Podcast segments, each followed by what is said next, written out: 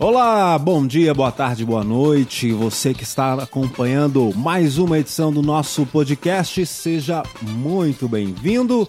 Seja muito bem-vinda, Juliana Diniz. Oi, Ivan. Oi, você que está aí do outro lado. Se prepara porque esse podcast está incrível. Então pode pegar já um papel, uma caneta, ou seu celular, bloco de notas, computador e vai anotando essas dicas experimentadas do programa Tá Logado, porque tá demais. É isso aí, não importa se é caneta, papel ou celular, o importante é não deixar passar essas nossas dicas, assim como é importante também não deixar passar outras dicas que estão lá no nosso canal no YouTube, na TV Brasil Central, barra tá logado. Pode também compartilhar, viu? Não vai cair o dedo, não. É isso aí, ajude os amiguinhos, né, Ju? É claro.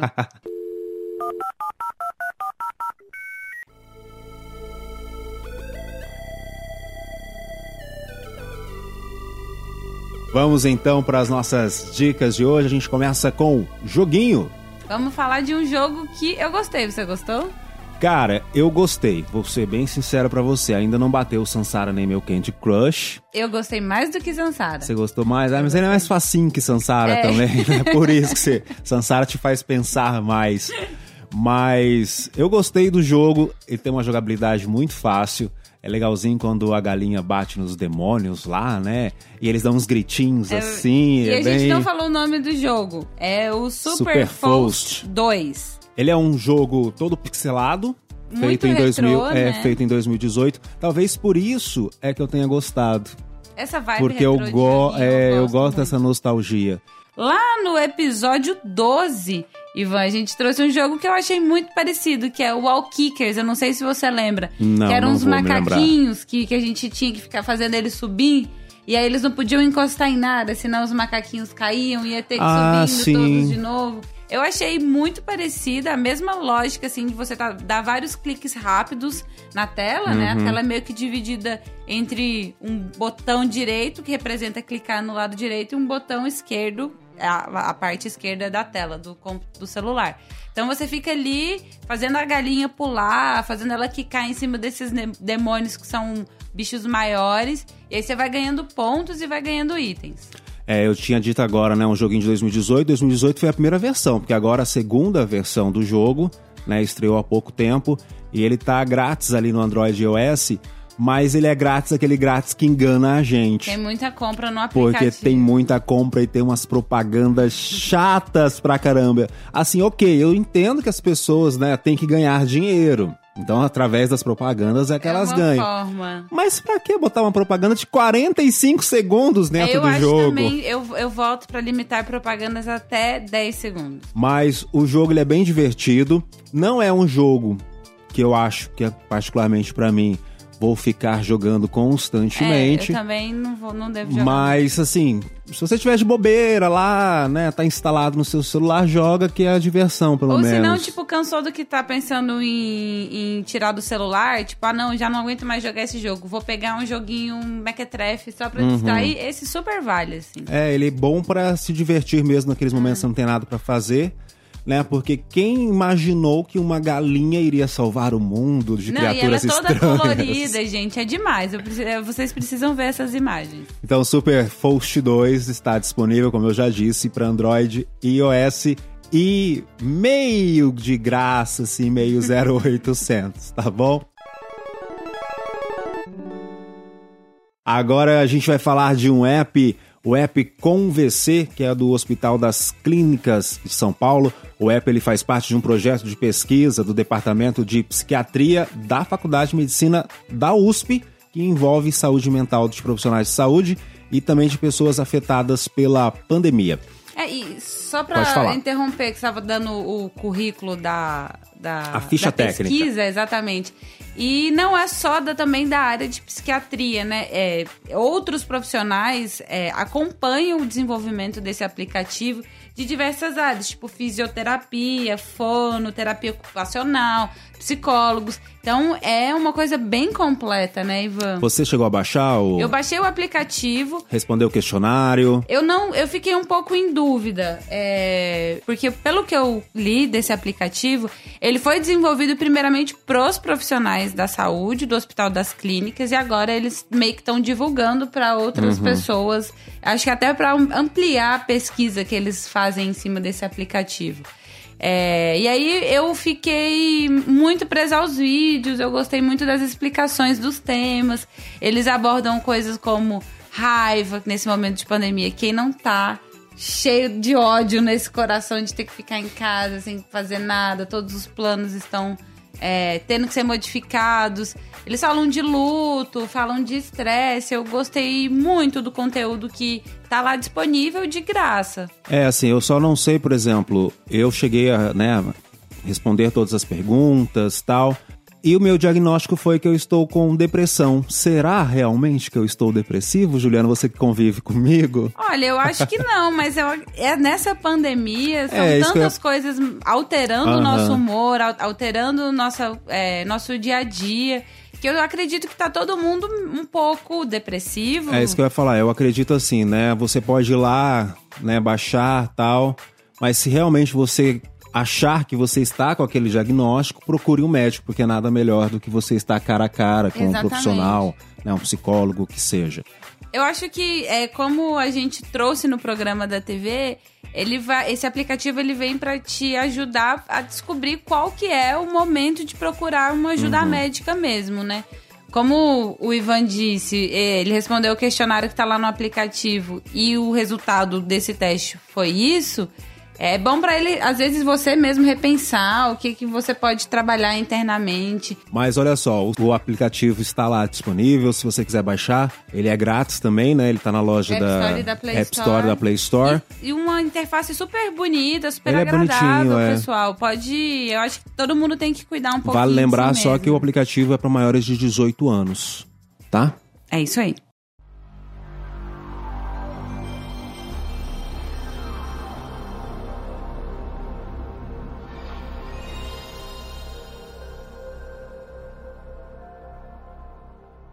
Falar da nossa alegria nessa quarentena, que é comida, Juliana, porque eu, pelo menos, né, tenho tentado me controlar, mas eu de vez em quando dou uma saidinha, viu? O Ivan tá falando isso, mas ele perdeu, tipo assim, 7 quilos na pandemia. Ele não serve como exemplo, ele tá muito superior à nossa frente. Mas por que que eu perdi 7 quilos? Porque no começo da pandemia eu estourei a balança.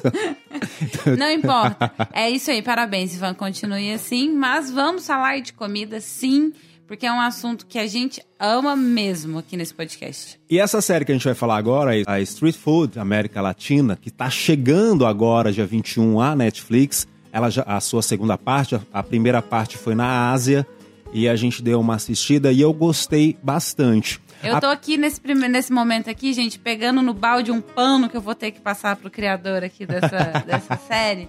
Porque realmente ela é muito legal. Muito... Eu, assim, apesar de eu gostar muito de programas de gastronomia, né? De. Porque eu gosto de pegar receitas mesmo. E o interessante desta série é que o prato em si não é o protagonista, né? né? São as pessoas São as pessoas que pratos, né? exatamente. Né? E eu, isso eu achei bem interessante na série. A gente chamou uma pessoa que também adorou e que vai falar um pouco sobre a próxima temporada, que é essa na América Latina, que é a Ila Raquel. Ela é jornalista, eu a conheci aqui na Universidade Federal de Goiás, ela fez jornalismo na mesma época que eu. Agora ela está em Brasília e também ela adora cozinha e se chama de designer do açúcar. Vamos ver o que ela acha desse street food da América Latina. Programa de gastronomia é um dos programas que eu mais gosto de assistir. Dentre as muitas opções que existem hoje, o Street Food é um dos melhores. Ele é uma série da Netflix que mostra a cultura da comida de rua nos países. A primeira temporada foi na Ásia, com nove episódios, e mostrou a culinária de países como o Japão e a Tailândia. A segunda temporada veio para as bandas de cá e se passa nos países da América Latina, incluindo o Brasil. Aqui a nossa comida de rua está muito bem representada pela culinária baiana, que é uma delícia. Eu acho que a comida é uma das coisas que mais caracterizam um povo, e a comida de rua, particularmente, reforça ainda mais a identidade cultural de uma região. Sempre que eu viajo, eu procuro experimentar alguma comida local, e preferencialmente daquela barraquinha de rua na feira ou daquele restaurante no centro da cidade, com a comida mais caseira, o mais próximo possível do que o povo da região come diariamente. Recomendo fazer isso porque é uma experiência muito rica e surpreendente. Essa foi a opinião da Ilha e a nossa opinião. O que será que a gente espera agora? Ai, da... gente, eu já fiz uma pesquisa, eu não me aguentei, porque ontem eu já fiquei imaginando o que, que eu queria que mostrasse. Então a Ju já tá ansiosa pro dia 21 de junho. você imaginou? O que, que você pensou, assim, que vai vir aparecer? Olha, eu sei que, né? Aqui no Brasil. Eu sei que aqui no Brasil vai ser a comida baiana. Eles vão Sim. lá pra Salvador. Então eu imagino que ali vai ser um acarajé, né? Que eu acho que é a comida mais típica de rua É, ali. eu da- acho que vai, cara. Talvez uma tapioca. Uma tapioca, eu acho que vai também uma moqueca. Pode ser. Eu acho que deve mostrar esses três. Na Argentina, eu fiquei muito feliz, porque a primeira coisa que eu pensei foi na Argentina, eles vão mostrar um choripan, assim, bem de porta de estádio. E Quando eu vi o trailer oficial, Foi exatamente. exatamente isso, yes! E eu já comi, é muito gostoso mesmo. Depois tem o Peru, eu não conheço o Peru, mas eu pensei, Peru é ceviche. É, Você também. foi, foi o que eu pensei também. Alguma coisa relacionada a isso. E é, no, no trailer mostra que vai ser ceviche mesmo. No México eu pensei que fosse alguma coisa tipo um burrito com uma salsa. Ah, não, México eu quero tequila. Mas é pra comer, Ivan. Esse que a gente deu pra ver no, no trailer é tipo uma salsa, mas eu não consegui entender qual que vai ser o, o que que essa salsa vai acompanhar, mas parece ser maravilhosa. Tem, vai ter na Colômbia um caldo, parece que chama quebra-camas, provavelmente ele vai ser um caldo Afrodisíaco, exótico. né? Quebra-cama, afrodisíaco. E na boliche eu vi que parece que vai ser tipo um bolinho frito, daqueles que a gente ama, sabe? De comida de rua Na Bolívia? mesmo. É. Tô muito ansiosa, já deu pra ver, né? Minha, minha boca já tá cheia de água. Na Bolívia, assim, na região da divisa aqui com o Brasil, de Porto Quijarro, Cochabamba, eles têm uns salgados ali chamados saltenha que são maravilhosos, viu? Ai, que delícia, olha aí. Pronto. Sabe o que, que eu pude, que a gente tava, tava até conversando com meu namorado assistindo esse programa? O que que deveria ter no Brasil? Coxinha. Sabe aquela coxinha assim, sabe? De rua bem gostosa que você pe- pega, morde, sai um catupiry maravilhoso, um franguinho desfiado. Super combina com esse programa. Super combina pra quem acabou de perder 7 quilos você falar um negócio desse, né? Mas enfim. E eu só não posso falar que eu queria que tivesse pamonha aqui. Pamonha eu te penso. E, ou se não, empadinha, tipo a empadinha do mercado. A empadinha ali do, mercado é, super, muito boa na 3. Super tem história ali e tal, aquela coisa. E também, eu, eu assim, né, se fosse pro Brasil e pudesse ir lá na Amazônia, tinha que ter um, tata, um tacacá maravilhoso, porque também é uma comida de rua sensacional, assim, que quem vai pro norte não pode deixar de experimentar os tacacás das banquinhas. Tacacá eu só lembro da Joelma. Mas Ai, enfim. não tem problema, pode lembrar da Joelma também, mas vindo um tacacá com os camarõezinhos secos maravilhosos, tá top. Mas enfim, você viu que a Juliana se empolgou aqui sobre o assunto, Sim. então vale a pena assistir. Dia 21 de julho estreia na Netflix a segunda temporada de Street Food, agora na América Latina. Mudando de assunto, a gente vai rever agora, na verdade, rever não, né? Porque quem está acompanhando a gente podcast vai ver pela primeira vez uma entrevista que foi ao ar na TV. E essa semana eu bati papo com o dublador Felipe Grinan, ele que é dono das vozes aqui na versão brasileira, como o Marty da Zebra de Madagascar. Ele participa de Friends. Ele fez Ross em Yes! Friends, ele fez o Whis em Dragon Ball Z, ele fez que mais que eu posso lembrar aqui? É muita O é Vagabundo da. Dama e Vagabundo.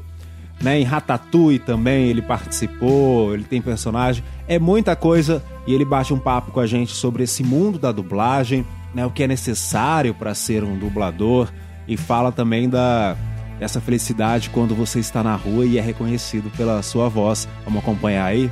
Bora.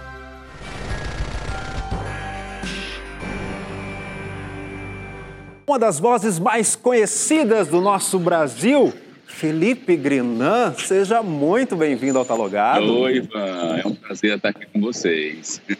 Felipe, são 25 anos já trabalhando na dublagem.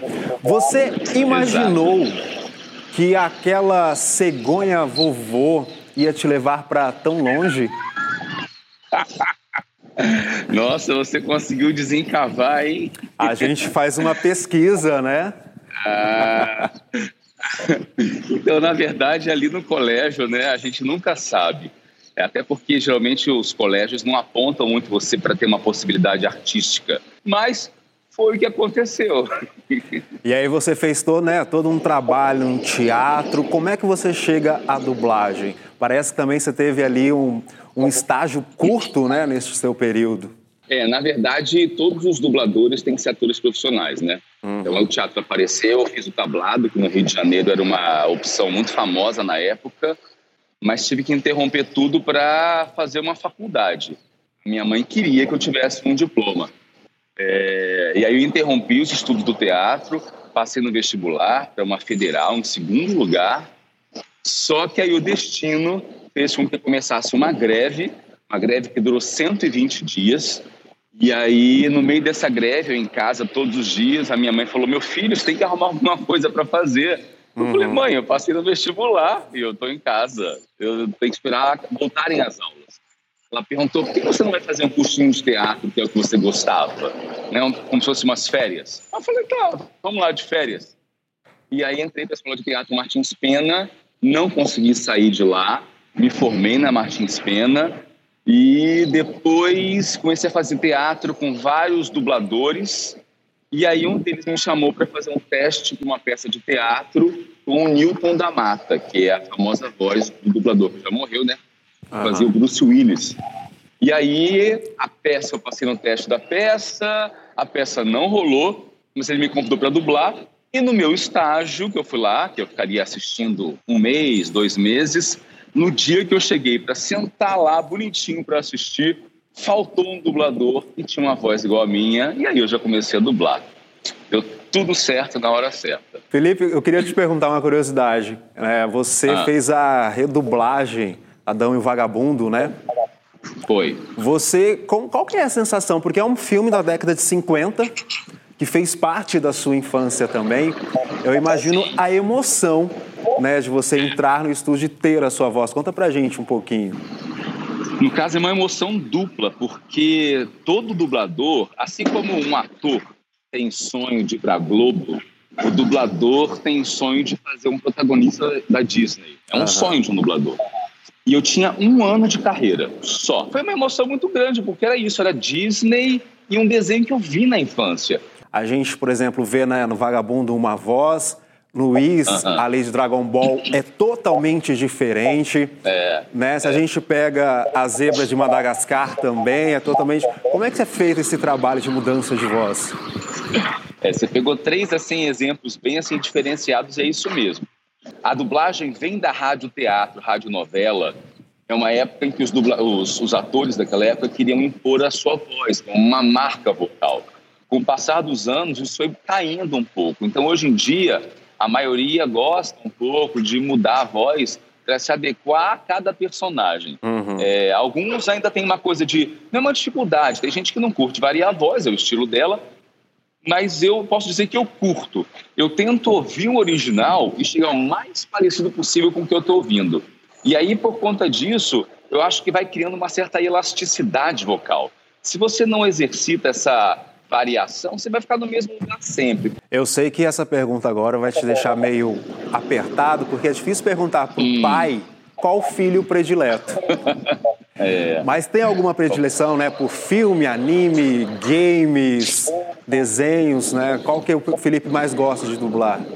Eu gosto muito de dublar. O que acontece desde criança? Eu queria fazer os filmes de Hollywood. Eu via os filmes porque meu pai me mostrava lá filmes com. Aqueles filmes de antigamente, tá? Marilyn Monroe, James Dean, Elvis Presley. Eu ficava olhando aquilo, querendo fazer parte daquilo de alguma forma. Então eu gosto de dublar os galãs. Tem é, vários atores que eu curto fazer, que eu já fiz em 15, 20 filmes. Então eu gosto de dublar os atores, não é um filme em especial. O Jake Gyllenhaal eu gosto muito, porque eu acho que combina muito com a minha voz. O Will McGregor também o Jude Law. Eu acho que essa trinca de atores são os que me deram mais satisfações nessa carreira. Qual que é a sensação quando você está na rua, numa padaria, né? E você solta um café, por favor, e a pessoa do lado reconhece a tua voz, porque você tem a voz conhecida, né? Mas não o rosto, né? Então, eu ia falar sobre isso, porque o que acontece, as redes sociais mudaram um pouco isso. Antigamente eu realmente entrava numa loja, eu pegava um táxi e era pela voz exclusivamente. Hoje em dia, com o Instagram, com o YouTube, com as entrevistas que a gente dá, né, com essa visibilidade toda, as pessoas que se interessam por dublagem, elas vão lá ver a cara da gente, vão lá seguir a gente. É... O rosto também já está conhecido. Uhum. Às vezes eu entro numa loja e não falo nada e já vem um vendedor sabendo que está vindo me atender. Então, assim, é divertido, é óbvio.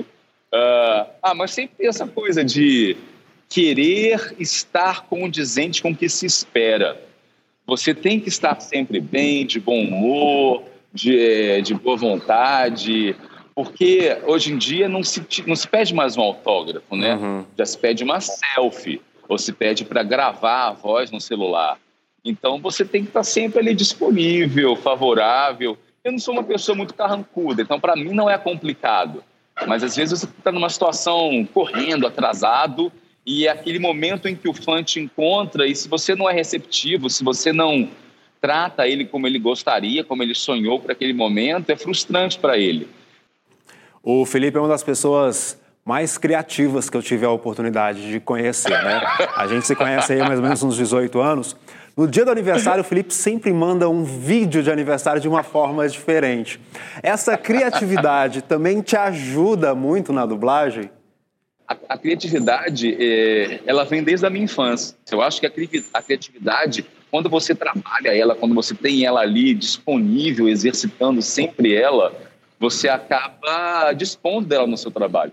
E aí, quando você é uma pessoa que está sempre disponível com um arsenal grande de, de, de criações, você chega ali na dublagem, que é, um, é muito instantânea, você não pode elaborar o personagem em casa, você não pode fazer um laboratório, você não pode estudar antecipadamente, você vai fazer na hora.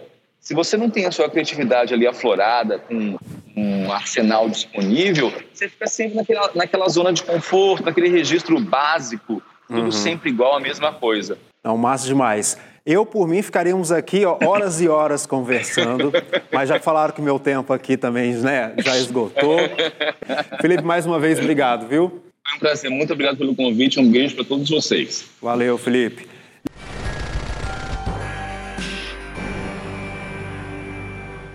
Bem legal essa entrevista, vale a pena. Eu acho que o trabalho de dublador deve ser incrível, porque imagina, você tá lá fazendo um. estudando um roteiro para ser um personagem de uma animação, e aí você meio que vira ator, você incorpora aquele personagem, deve ser incrível. Parabéns para ele. E é engraçado, né, o que ele fala aqui na entrevista, é que como que as redes sociais deram cara para eles agora. Né? O Instagram ele já tem muitos e milhares de seguidores na, na rede social dele. Vale a pena seguir mais, acompanhar e vale também a pena valorizar o trabalho dos dubladores brasileiros. É isso aí.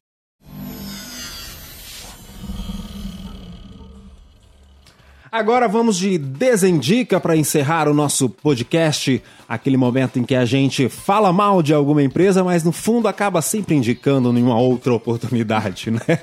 É, eu vou fazer exatamente isso. Hoje eu vou trazer o caso do Nubank, que teve um pequeno problema com a caixa uns dias atrás. E um... sumiu o dinheiro do povo. Sumiu o dinheiro do povo, cerca de 200 a 600 reais dessas pessoas desapareceram da conta. Houve um pequeno desencontro de informações no primeiro momento. Nubank falou que foi uma coisa da Caixa, mas aí a Caixa veio e falou que não tinha retirado nenhum valor de nenhuma conta. Mas depois o Nubank é, se retratou oficialmente, dizendo que ninguém ia ser prejudicado com esse tipo de erro.